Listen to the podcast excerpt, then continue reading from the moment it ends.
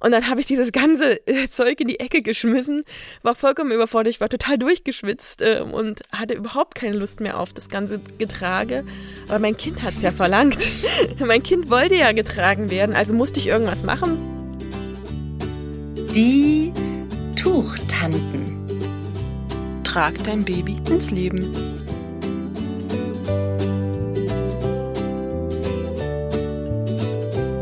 Hallo, liebe Tuchtanten und Tuchonkel. Wir sind in der letzten Woche richtig tief in die Geschichte des Tragens eingetaucht und haben uns überlegt, dass es jetzt mal wieder ein bisschen praktischer werden sollte. Und da haben wir uns eine kleine Miniserie für euch ausgedacht, die sich komplett um die Trage Basics dreht. Wir erzählen euch in vier Folgen alle Infos, die es eigentlich äh, zum Tragestart für werdende Eltern oder werdende Tanten, Onkels, Omas, Opa, alle, die irgendwie mit einem Baby zu tun haben werden. Das sind alle Infos, die die Leute brauchen, um mit den Tragen zu starten. Heute fangen wir mit allgemeinen Informationen an zum Tragestart.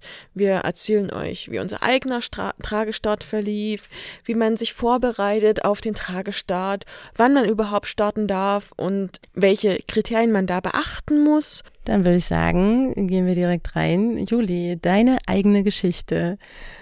Wie hast du gestartet mit dem Tragen? Erzähl mal. Ich glaube, in der ersten Folge hatte ich schon angedeutet, dass wir damals ein Tragetuch ausgeliehen bekamen von der Kollegin meines Mannes und ich bin auch gar nicht diejenige gewesen, die gestartet hat, sondern wirklich mein Mann.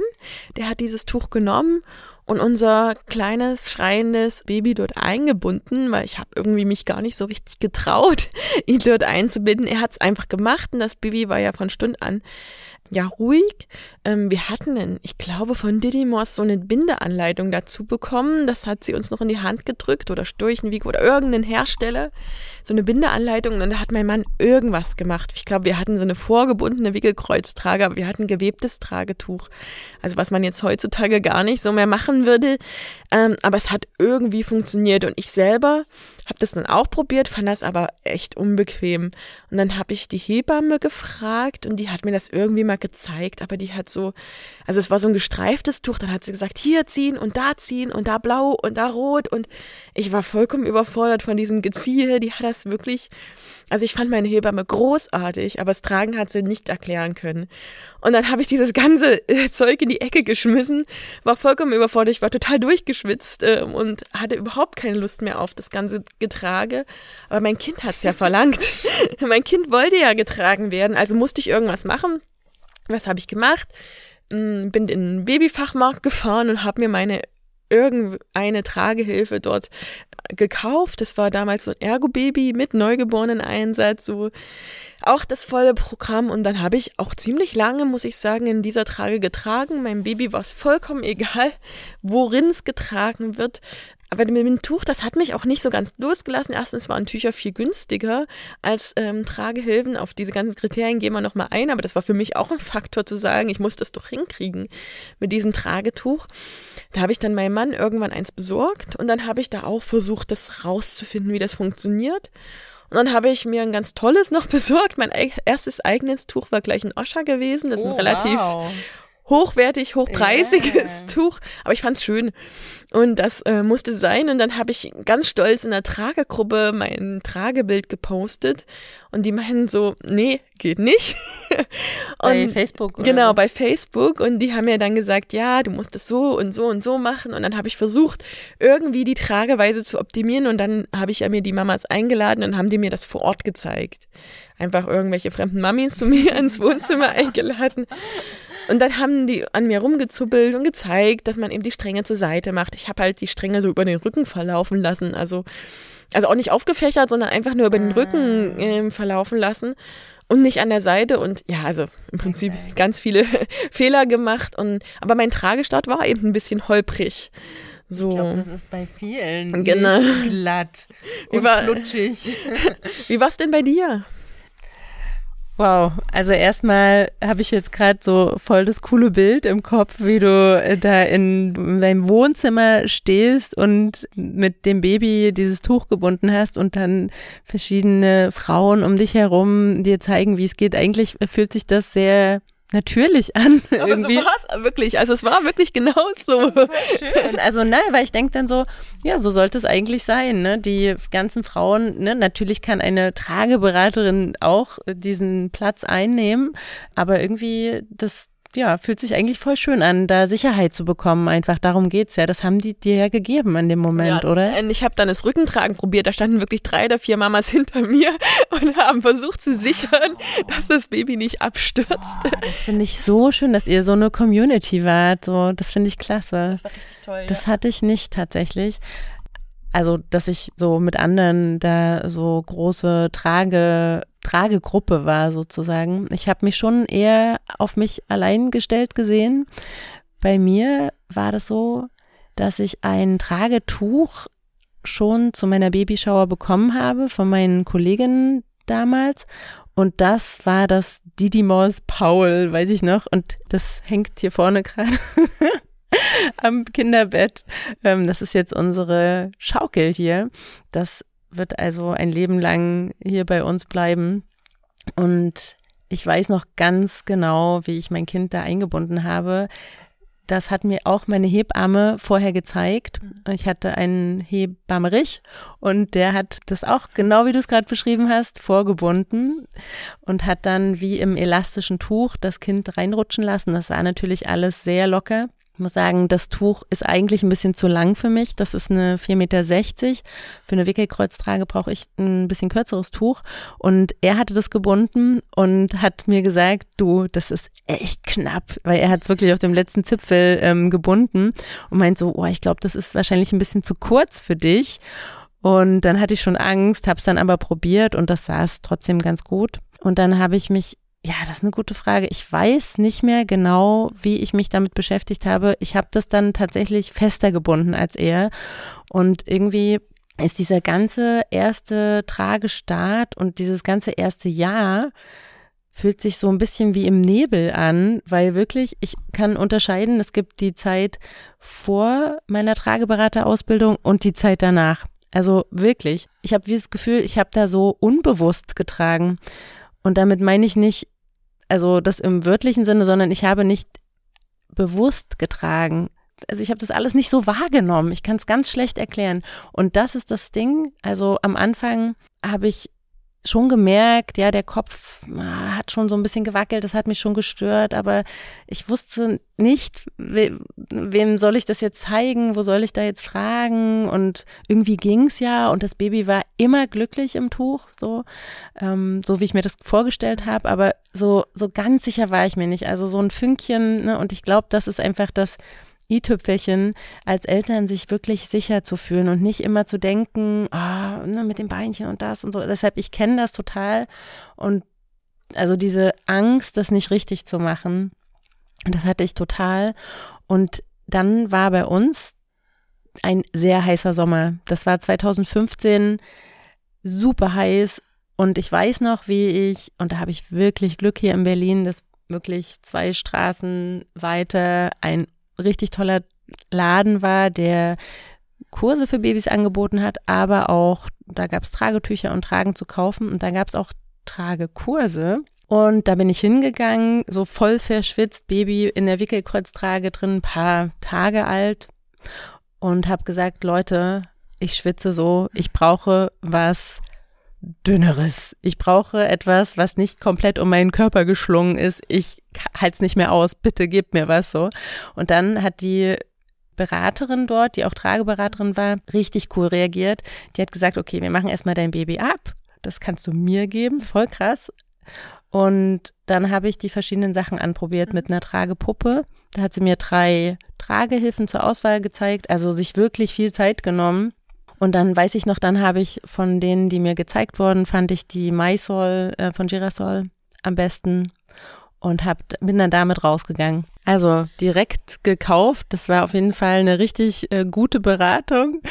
Also sehr effektiv und erfolgreich auch für diesen Laden dann. Und ich war super glücklich, habe mich gefühlt wie ein neuer Mensch.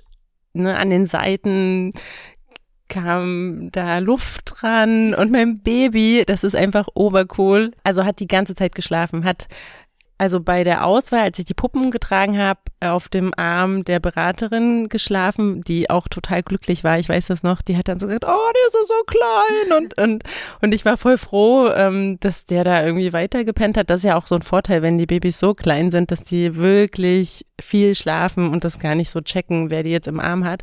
Und dann habe ich ihn in die neue Trage eingebunden und da hat er auch direkt weiter gepennt. Und ich hatte halt einfach so dieses Gefühl von Sicherheit. Ich wusste, die hat drauf geguckt, die weiß, wie das sitzen muss. Die hat den Steg richtig eingestellt, der Kopf war fest und also stabilisiert und schön gestützt. Und ja, ich habe da auch noch ein Foto, das suche ich mal raus, wie ich so ganz stolz dann vor dem Laden stehe, weil ich mir das natürlich auch merken wollte, auf welcher Höhe, wie er jetzt sitzt, so. Und das hat echt viel verändert. Nur dann habe ich die wirklich lange getragen und ich hatte ein Baby, was sehr schnell schwer und groß geworden ist. Und ich erinnere mich noch sehr daran, wie mir das dann echt wehgetan hat. Und das hat viel zu lang gedauert, dass ich da ja irgendwie was verändert habe. Das muss ich echt sagen. Ich habe ihn dann schon relativ schnell auch auf dem Rücken getragen, im Tuch und auch in der Tragehilfe. Und trotzdem bin ich nicht auf die Idee gekommen, da vielleicht doch nochmal was zu verändern, dass die Polster vielleicht an der Stelle nicht mehr ausreichend sind. So, also da muss ich sagen, da habe ich äh, zu lange gewartet, ja. Ja, also tragen sollte auch echt nie wehtun. Das ist für mich auch ein Kriterium, was ganz, ganz, ganz wichtig ist, auch für Eltern, auch wenn jetzt uns werdende Eltern zuhören.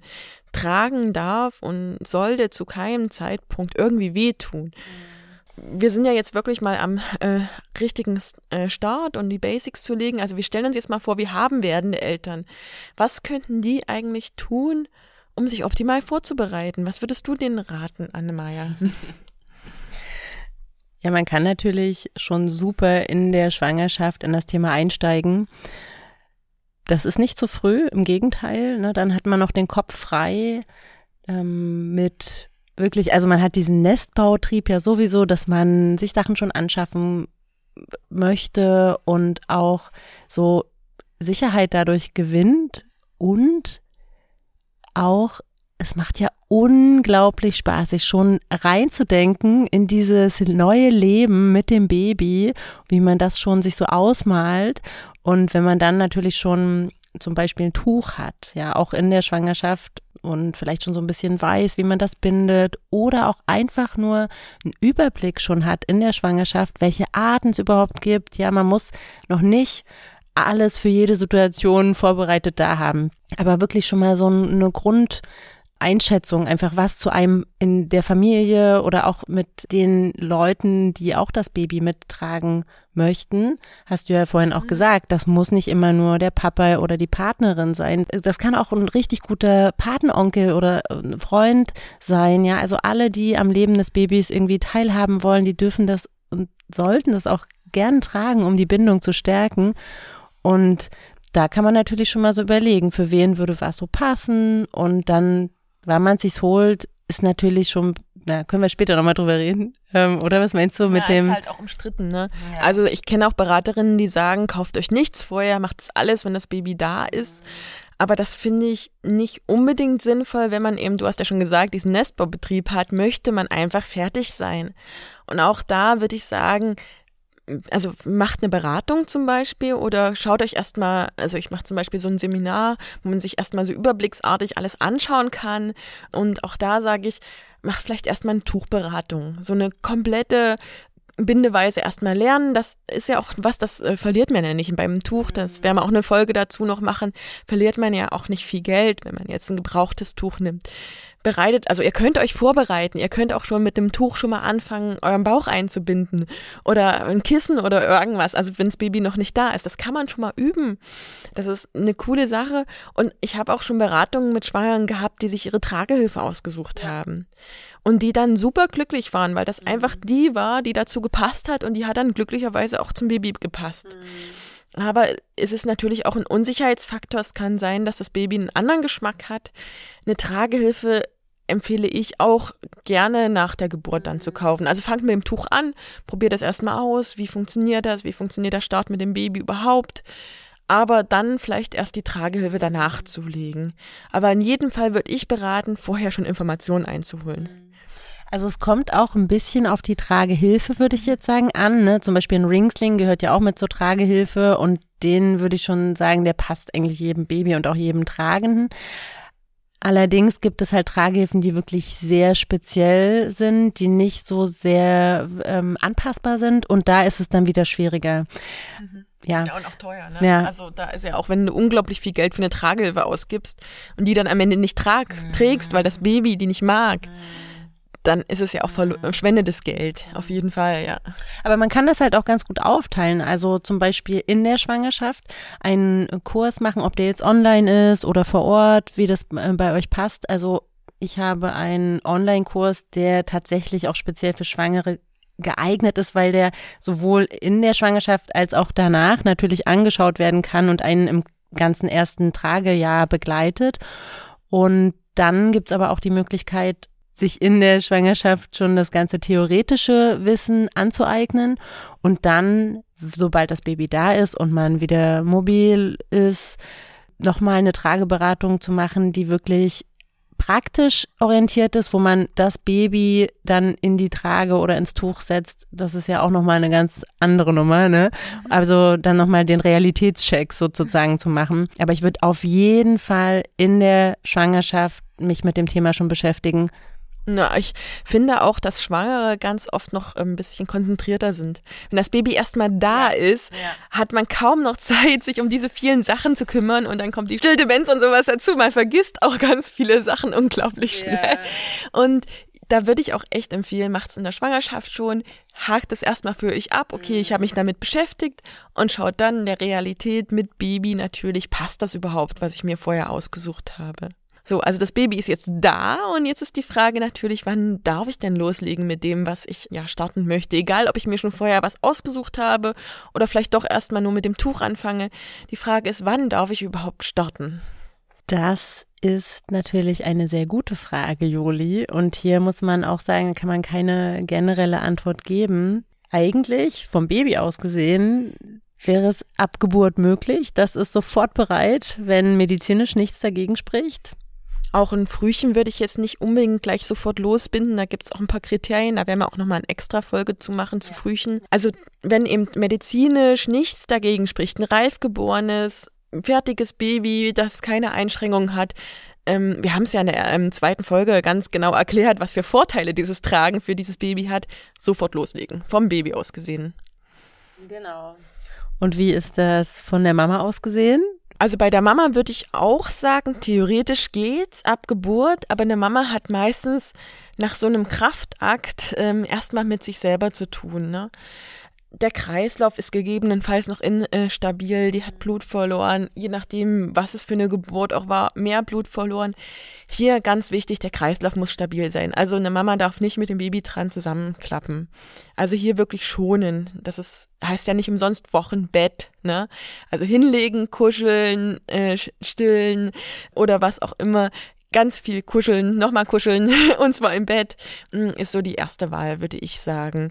Also Mama hat die Aufgabe zu kuscheln und sich zu schonen, aber theoretisch kann sie auch schon relativ schnell loslegen. Man kann, oder ich kenne auch Leute, die nach zwei, drei Tagen sofort losgelegt haben. Hier auch gucken, der Beckenboden ist äh, stark beansprucht, nicht übernehmen, vielleicht mal fünf Minuten erstmal starten. Also die Mama muss sich schonen, das ist wirklich die Hauptaufgabe und das Wochenbett genießen.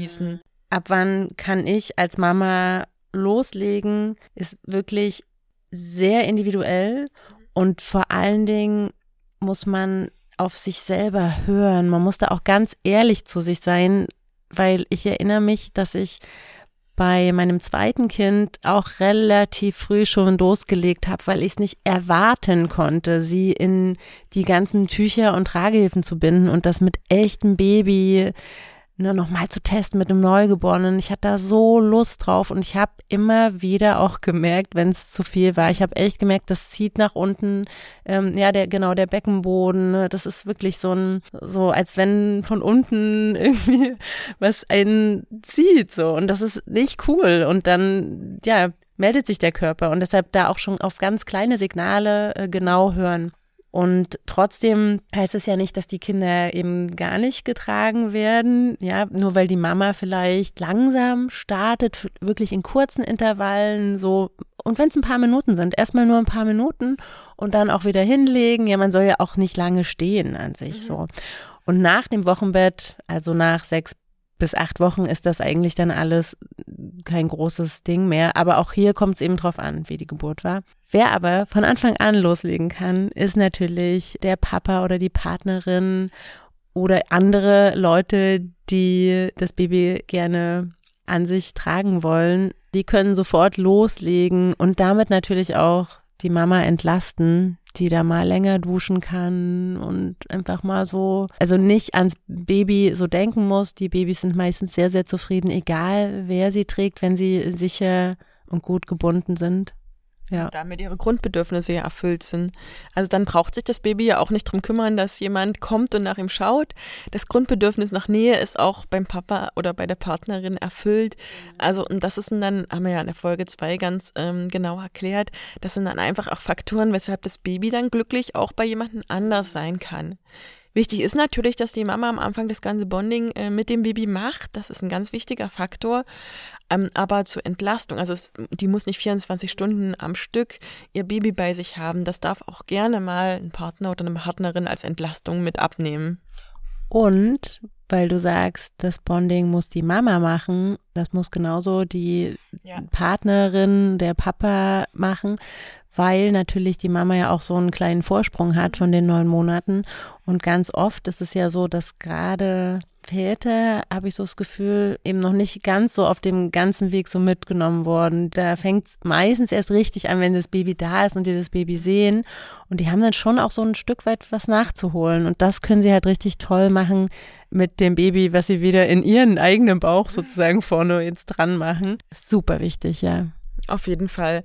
Man sagt ja sogar als Spruch, tragen ist das Stillen der Väter. Partnerin würde ich jetzt noch ergänzen, weil es einfach, also die Mama hat ja jetzt wieder einen Vorteil, wenn sie stillt, ähm, hat sie ja wieder eine Bonding-Chance mehr und da ist das Tragen wirklich die Chance für Personen, die eben nicht das Baby stillen oder im Bauch hatten, ja. Was ich auch ganz oft gefragt werde, ist, okay, mein Baby ist jetzt da, wir tragen, wir haben auch was gefunden, was uns gefällt. Wie lange darf ich denn das jetzt überhaupt tragen? Also wie lange im Sinne natürlich erstmal wie viele Stunden am Tag?